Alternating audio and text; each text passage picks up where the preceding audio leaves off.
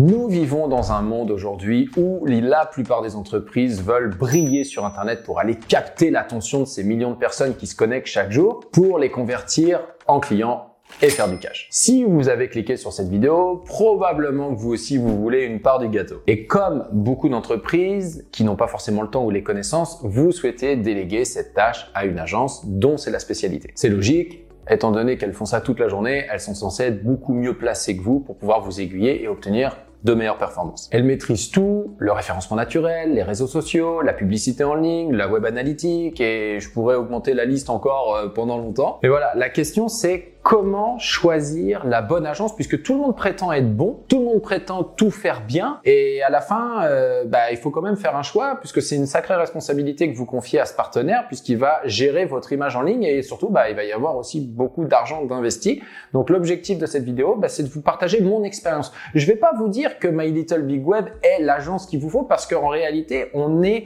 une agence qui est adaptée à un certain type de clientèle, qui ont un certain budget, une certaine personnalité et certaines attentes. Donc clairement, My Little Big Web n'est pas nécessairement l'agence qu'il vous faut. Par contre, je connais tous les critères que vous devriez prendre en compte pour gagner du temps et ne pas vous arrêter uniquement à un prix ou à un feeling qui en fait est complètement biaisé. On va voir ça tout de suite.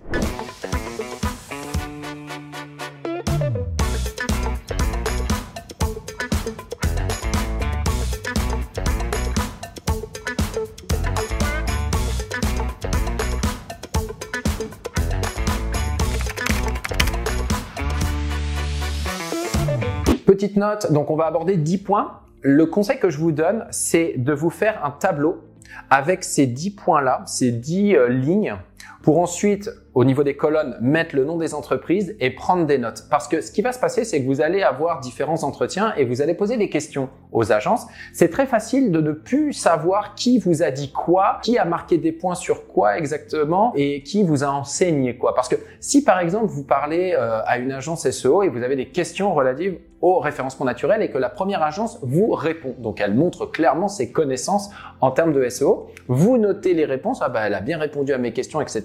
Vous n'allez pas forcément penser à poser les mêmes questions à l'autre agence, puis à l'autre agence si par exemple vous en euh, recherchez trois ou quatre. Généralement les entreprises qui cherchent euh, une agence web vont en contacter peut-être quatre ou cinq, mais à la fin, elles vont en avoir à peu près deux ou trois dans leur shortlist. Et c'est contre-intuitif de poser une question à laquelle on pense déjà avoir la réponse. Mais en réalité, c'est un entretien d'embauche. Donc vous devez poser les mêmes questions aux agences pour pouvoir comparer et vous allez être surpris que les réponses peuvent être totalement différentes. On va voir justement pourquoi quand on pose une question, la même question à trois agences différentes, on peut avoir trois réponses différentes. Donc ce tableau comparatif avec des points, des scores, bon bah elle, elle est un peu plus chère mais elle m'a fait une meilleure impression, elle, elle est au milieu du prix, mais ses réponses, elles n'étaient pas aussi qualitatives que les deux premières. Et vous allez vous rendre compte que finalement, la réponse de quelle est la meilleure agence web pour vous accompagner, va apparaître toute seule comme une évidence en fonction des résultats de votre tableau.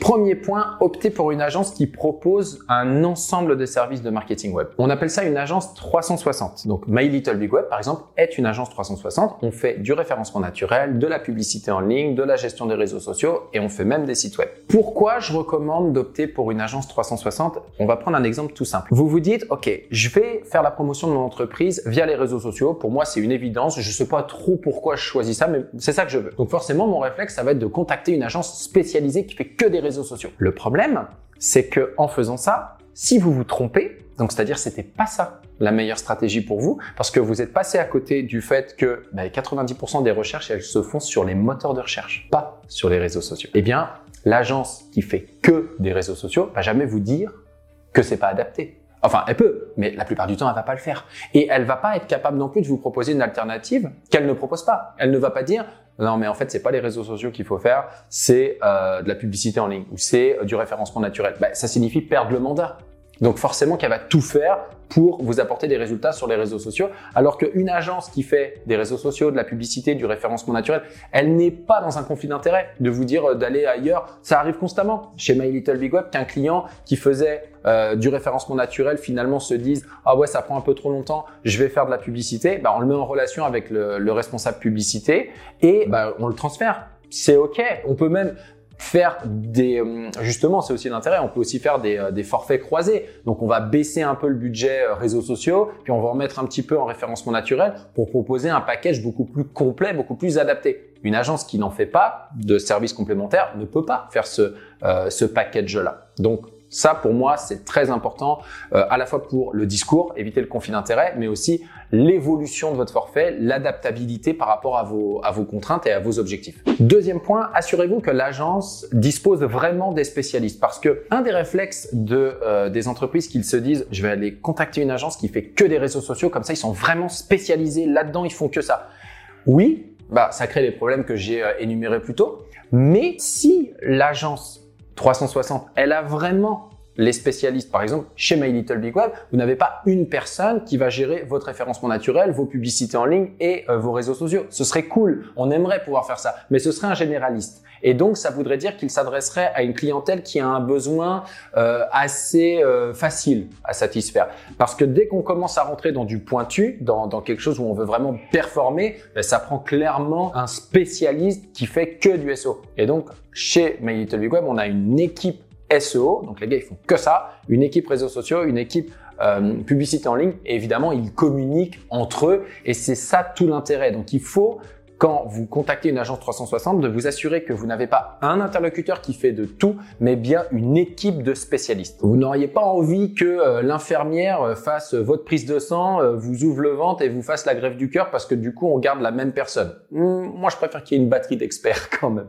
Vérifiez si l'agence est un cordonnier bien chaussé. C'est assez facile finalement. Si vous contactez une agence pour faire des réseaux sociaux, bah, allez voir les réseaux sociaux de cette agence. Est-ce qu'elle performe bien sur ses réseaux sociaux? Le site web très important. Est-ce que le site de l'agence, il est bien fait ou pas? C'est-à-dire, euh, est-ce que bah, il offre une bonne expérience utilisateur? Est-ce que vous-même vous êtes euh, conquis euh, par le message? Parce que si c'est pas le cas, bah, je vois pas comment elle pourrait faire en sorte que vous ce le soit. Donc ça, c'est assez facile finalement d'aller regarder les performances de l'agence. Quatrième point, vérifier le portfolio et les études de cas de l'agence. Ça permet de voir si elle a déjà travaillé dans votre industrie, si elle a vraiment les compétences pour vous accompagner. Je fais quand même un bémol à ce niveau-là. C'est pas parce que l'agence ne peut pas vous montrer exactement le même projet que vous ou autre qu'elle n'a pas les compétences pour le faire. D'ailleurs, souvent les agences sont multisecteurs. Et je vous le dis, euh, faire le référencement naturel ou les réseaux sociaux pour un cabinet d'avocats n'est pas fondamentalement différent que de le faire pour un cabinet financier euh, ou euh, un dentiste. Donc encore une fois, c'est important de le mentionner. Oui, faut aller voir si elle a de l'expérience, mais je pense pas qu'il faudrait mettre une pondération trop importante sur ce critère parce qu'encore une fois, ce n'est pas parce qu'elle ne l'a pas fait qu'elle ne sait pas le faire. Passez pas à côté d'une bonne agence avec un bon fit, avec un bon prix, juste à cause de ce petit critère-là. Les témoignages clients. C'est clair qu'aujourd'hui, un des avantages du web et un des désavantages aussi, quelque part, c'est qu'on peut euh, se faire noter assez facilement. Toutes les agences web ont une fiche Google Mon Entreprise avec des avis clients. Donc, c'est quand même assez pratique d'aller voir un petit peu ce que les gens disent. Faites cependant attention à une chose. Une agence qui a 5 ou 10 avis sur sa fiche et qui prétend être en activité depuis 10 ans, c'est bizarre. Normalement, une agence qui est en activité depuis une dizaine d'années devra avoir au moins une cinquantaine ou une centaine d'avis clients, même si elle n'a pas un nombre énorme de clients, c'est naturel. Si elle en a que 5 ou 10, la problématique, c'est pas tant qu'elle n'est pas nécessairement bonne, mais c'est facile d'avoir 5 étoiles quand on a 5 avis ou 10 avis. C'est moins le cas quand on en a 150, 200, 250. Parce que sachez encore une fois que c'est encore une fois très simple de demander à un ami de nous laisser un avis sur notre fiche Google. Google ne contrôle pas ça. Donc je ne dis pas que les agences qui ont euh, que 5 ou 10 avis sont forcément de faux avis. Par contre, je vous le dis qu'il y a de fortes chances pour qu'il y ait au moins 20 ou 30% qui soient des faux avis. C'est-à-dire des, euh, des gens qui ont laissé un avis alors qu'ils n'ont pas vraiment été clients de l'agence. Essayez de voir aussi si ça sonne vrai. C'est-à-dire, euh, typiquement, vous pouvez très bien dire, bah tiens, j'ai vu que vous aviez pas mal de bons avis. Est-ce que vous pouvez me mettre en relation avec certains de ces clients-là pour que je puisse leur poser des questions? Vous n'êtes même pas obligé de le faire. C'est-à-dire que il y a des gens, ils demandent des références, mais ils n'appellent pas les références. Mais ils se disent, bah, le fait qu'elle m'en ait donné, je me doute que quand je vais appeler ces gens-là, ils vont me dire que des bonnes choses. Le fait qu'elle m'en ait donné, ça me suffit. Donc, même si vous comptez pas contacter ces gens-là, demander des références, ça vous permet de voir comment réagit l'agence face à ça. Prêtez attention aux témoignages négatifs. C'est hyper important parce qu'en réalité, alors bon, ça arrive souvent que euh, les témoignages négatifs soient des faux témoignages et que l'agence le, dise d'ailleurs dans sa réponse. Bonjour, euh, je vous connais pas, euh, clairement vous n'êtes pas client de l'agence. C'est très fréquent malheureusement puisque Google ne contrôle pas qui laisse un avis, donc c'est fort probable. Après, il faut savoir aussi une chose, c'est que une entreprise ne peut pas faire l'unanimité. Et le client qui peut être euh, frustré euh, en laissant un avis sur la fiche Google donne sa version des faits. peut dire que l'agence est pas bonne, pas réactive, pas ci, pas ça, mais il oublie de dire qu'il n'était pas forcément facile à gérer lui non plus. Peut-être qu'il ne payait pas ses factures, peut-être qu'il parlait mal à l'équipe et que la collaboration s'est mal passée à ce niveau-là. Évidemment, le client ne va pas le mettre. Donc ça manque toujours d'objectivité, euh, les avis clients. Donc pour pas juger trop sévèrement l'agence avec laquelle vous pensez vouloir travailler, prenez du recul et partez du principe que vous n'avez pas l'entièreté de ce qui s'est passé. Un autre point extrêmement important à prendre en compte, c'est de s'abonner à la chaîne de My Little Big Web, d'activer la cloche, de laisser un commentaire et de partager à toute la Terre. Vous êtes de plus en plus nombreux à le faire et merci pour ça. On a dépassé la barre des 5000 abonnés. Je suis super content. À chaque fois que je regarde mon téléphone et que je vois que ça augmente, je me dis c'est cool ce qu'on fait. Mais il y en a encore beaucoup qui sont pas abonnés. Donc je me dis euh, pourquoi? Donc soit laissez-le moi dans les commentaires pourquoi vous ne vous abonnez pas, soit faites-le. Et en tout cas, merci pour ceux qui jouent le jeu. Optez pour la qualité plutôt qu'un prix. Combien de fois j'ai vu cette erreur-là? Le prix, je comprends parfaitement qu'il rentre en ligne de compte euh, et que ce soit l'un des critères les plus importants. Ce que je comprends pas par contre, c'est que ce soit le critère le plus important. À moins que vous vous y connaissiez à fond en marketing web. Et si c'est le cas, d'ailleurs, parce que je pense à ça en même temps que je le dis, les clients qui s'y connaissent en marketing web sont souvent ceux qui mettent le budget le plus élevé. Et inversement. Moi, vraiment, le conseil que je vous donne, c'est si vous n'y connaissez rien en marketing web et que vous euh, allez chercher l'agence la moins chère ou parmi les moins chères, c'est sûr que vous allez vous faire avoir. Parce que vous êtes typiquement la cible. Elles savent qu'elles pourront pas vous impressionner par la qualité de ce qu'elles proposent. Puis de toute façon, vu que vous n'y connaissez rien, ça marchera pas. Donc elles savent que c'est le prix. Donc on peut couper ce qu'on veut. Une fois que vous êtes client, vous savez pas vraiment ce qui est fait. Donc c'est très facile de, de vous refourguer des trucs à bas coût. Avec l'intelligence artificielle aujourd'hui, c'est encore plus facile de d'automatiser un certain nombre de choses, mais c'est pas cher. On sait aussi que vous n'allez pas changer d'agence puisqu'il n'y a pas moins cher ou du moins c'est quasiment les mêmes prix. Donc vous vous retrouvez pris au piège dans une espèce d'écosystème au rabais mais à la fin, ce qu'il faut que vous compreniez, c'est que l'agence elle est là pour vous faire gagner de l'argent. Personnellement, quand j'ai commencé euh, My Little Big Web en 2013, j'avais un, un comptable pas cher, un avocat pas cher et j'ai payé très très cher parce que bah, l'avocat il servait à rien. En fait, c'était un gruyère, les contrats qu'il me faisait. Mon comptable, il m'a oublié des choses qui fait que j'aurais pu aller chercher des crédits d'impôt, que j'aurais pu aller chercher des retours d'impôt, que finalement mes déclarations d'impôt, elles ont été à refaire. J'ai perdu beaucoup plus d'argent en pénalité que ce que le comptable m'a coûté. Enfin bref, vraiment, ne soyez pas cheap dans l'agence. Ça veut pas dire qu'il faut aller prendre la, la plus chère parce que la plus chère est pas forcément meilleure que la moins chère en passant. Mais modifiez la pondération dans votre tableau en ce qui concerne le prix. Pour moi, le prix ne doit pas représenter plus de 30%, ce qui est déjà beaucoup, c'est quasiment un tiers de la décision. Si vous avez un bon feeling et qu'il y a une agence qui coche toutes les cases et que le seul point négatif selon vous, c'est le prix, c'est que vous étiez dans le champ au niveau de l'évaluation, au niveau du prix psychologique que vous êtes prêt à payer. Si vous n'avez pas les moyens de vous payer l'agence qu'il vous faut, économisez et attendez de vous payer l'agence qu'il vous faut parce que je vous garantis que si l'agence en dessous, elle était aussi bonne, elle montrait ses prix. C'est une évidence. Même si ah, vous allez ça va vous démanger, vous allez vous dire mais euh, voilà, euh, euh, je suis surpris, pourquoi vous êtes moins cher?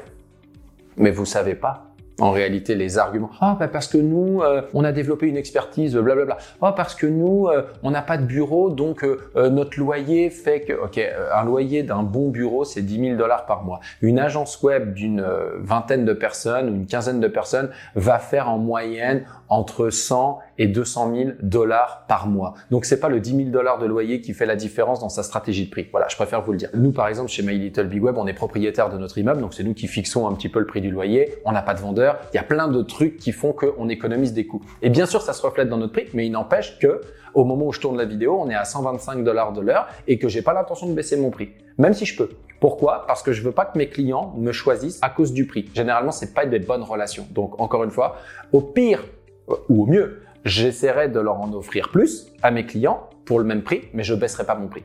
Et je pense qu'une bonne entreprise, en fait, se doit de, de faire ça. Donc, encore une fois, ne choisissez pas l'agence en fonction du prix. Privilégiez une agence qui fait pas de sous-traitance, idéalement. Je vais vous expliquer pourquoi la sous-traitance est souvent un problème. Pas toujours, mais souvent un problème. C'est que, bon déjà, il y a beaucoup d'agences qui sous-traitent des services qu'elles n'offrent pas et de fait ne maîtrisent pas. Et ça, c'est un problème. C'est-à-dire que autant une agence qui, par exemple, fait du référencement naturel et euh, elle se retrouve parfois avec trop de contrats et donc elle sous-traite une partie de ses contrats pour pouvoir contrôler sa production, euh, c'est OK parce que elle maîtrise ce qu'elle fait. Mais la plupart du temps, encore une fois, c'est pas le cas. Donc quand elle sous-traite quelque chose qu'elle ne maîtrise pas, c'est compliqué de contrôler le sous-traitant. Et vous, quelque part, bah, vous pensez que vous passez par cette agence, que vous du coup vous payez pour euh, la qualité de cette agence, mais en fait elle maîtrise absolument pas ce volet-là. Donc pour moi, bah, il y, a, y a un problème, le rapport qualité-prix il est pas bon. La deuxième chose, c'est que quand vous parlez euh, avec euh, votre spécialiste SEO, bah, vous pouvez échanger justement, apprendre, monter en compétences. Si l'agence sous-traite, elle vous mettra pas en relation avec le sous-traitant. Quand on est sous-traitant pour une agence, on n'a pas accès au client. Donc c'est un problème parce que l'expert, ce qu'il va dire au gestionnaire de projet, qui lui non plus d'ailleurs n'est pas expert SEO, euh, ce que le gestionnaire de projet va comprendre, ce qu'il va vouloir vous dire, ce qu'il va vous dire, et ce que vous allez comprendre. Imaginez la différence entre ce que l'expert a voulu dire et ce que vous, vous avez compris. En réalité, ce qu'il faut, c'est limiter les intermédiaires au maximum et vous donner la possibilité de parler directement avec le spécialiste en cas de besoin.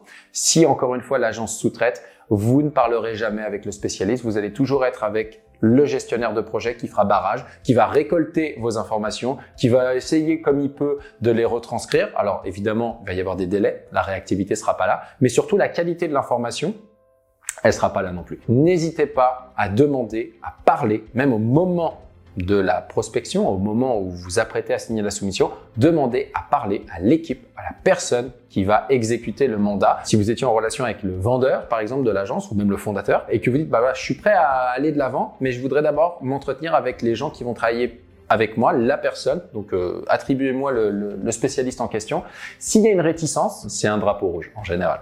Huitième point, assurez-vous que l'agence se met à jour. Le web, ça évolue. On le voit avec l'intelligence artificielle, on le voit avec les mises à jour de Google, de Facebook. Bref, il faut vous assurer que l'agence se met à jour. Donc, euh, ça peut être au niveau des certifications. Est-ce qu'elle a ses certifications? Est-ce qu'elle publie des choses sur l'actualité web, sur ses réseaux sociaux? Ou tout simplement, est-ce qu'elle a une infolettre? Est-ce qu'elle a un blog sur lequel elle, elle met des articles régulièrement, puis pas euh, trois articles par an? Bref, en gros, demandez-lui un petit peu euh, comment elle se met à jour et puis demandez-lui de vous apporter des preuves de mise à jour, comme quoi elle continue de se tenir au courant et pas de resservir la même sauce depuis dix ans. Je vais vous donner un exemple tout bête. Il y a eu l'installation, le paramétrage, l'arrivée de GA4 donc euh, clairement, il y a des clients qui n'étaient pas au courant, leur agence les a pas tenus au courant. Au Canada, il y a eu aussi l'entrée en vigueur de la loi 25 le 22 septembre 2023 euh, pour tout ce qui est euh, cookies et protection des données. Pareil, j'ai des prospects qui me disaient voilà, je suis avec une agence, je fais ci, je fais ça. Je leur parlais de la loi 25, ils n'étaient pas au courant. Bah ça c'est pas bon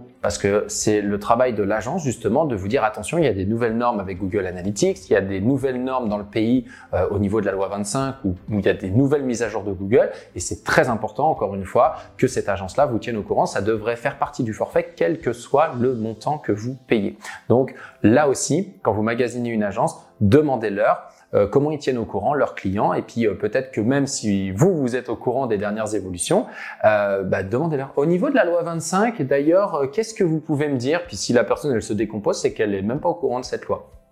Bonne indication. Choisissez une entreprise qui s'intéresse vraiment à votre industrie. Si elle commence à vous faire un package préfet, tiens, c'est ça qu'on propose à tout le monde, c'est pas bon en général. Parce que ce qu'on attend d'une agence, c'est justement qu'elle arrive avec des idées et qu'elle s'intéresse vraiment à votre industrie. Ça veut pas dire si demain vous faites des couteaux suisses qu'elle doit être une passionnée de couteaux suisses. Non. Mais au moins qu'elle vous pose des questions sur votre industrie, sur vos concurrents. Peut-être même qu'elle euh, pourrait vous revenir avec déjà des idées euh, de mise en place de, de certaines choses qu'elle aurait analysées sur les sites des concurrents, des forces, des faiblesses, bref, qu'elle s'implique un minimum parce que à la base, c'est pour ça que vous allez l'embaucher. Donc, regardez bien au cours de la conversation si tout tourne autour de d'elle et de ses services ou si vraiment elle vous pose des questions autres que votre budget, même si elle va vous demander votre budget, puis c'est normal, mais pas que ça. Euh, votre budget, quand est-ce que vous voulez démarrer? Non, mais ok. Mais vos concurrents, depuis combien de temps vous existez, quelles sont vos forces, quelles sont vos faiblesses, quels sont les axes sur lesquels vous voulez euh, travailler euh, en priorité, Euh, peut-être encore une fois qu'elle va vous donner des idées parce qu'elle va penser à des choses. Avez-vous pensé à ci? Avez-vous pensé à ça? Bref, sentir qu'il y a un vrai intérêt, c'est super important. Dernier point, et pour moi c'est l'un des plus importants, et je vais le nuancer aussi d'ailleurs, votre intuition, votre feeling. Est-ce que vous avez un bon fit avec cette agence? Est-ce que vous le sentez bien? Si la réponse c'est oui, embarquez avec cette agence. C'est très important. Maintenant, je vais nuancer. Si vous avez un bon feeling parce que vous avez parlé avec Steven, vendeur professionnel, c'est normal, c'est son métier de faire en sorte que vous l'appréciez. Donc, là aussi, vous ne devez pas vous arrêter à ce gars-là ou cette fille-là. Vous devez demander à parler avec l'équipe et vous devez vous assurer que vous avez aussi un bon feeling. Si vous avez la possibilité, venez même sur place. Normalement, une agence euh, qui a une certaine renommée, elle a des bureaux. Venez dans les bureaux. Regardez si vous vous y sentiez bien dans ces bureaux, voire même est-ce que vous vous verriez travailler dans ces bureaux-là? Est-ce que les gens qui vous reçoivent, vous avez l'impression qu'ils sont heureux au travail? Est-ce que la vibe, elle est bonne? Ça vous donne un ensemble d'indications très très précieuses, donc ça vaut la peine. Si vous prévoyez de dépenser plusieurs milliers de dollars par mois, par an dans une agence, oui, ça vaut la peine de faire une heure de voiture pour se rendre dans les bureaux de l'agence, même si c'est la seule fois que vous y mettez les pieds, parce que là, vous pourrez vraiment voir si vous avez un bon feeling. Donc pour moi, c'est un des éléments qui devra avoir la pondération la plus importante dans votre tableau.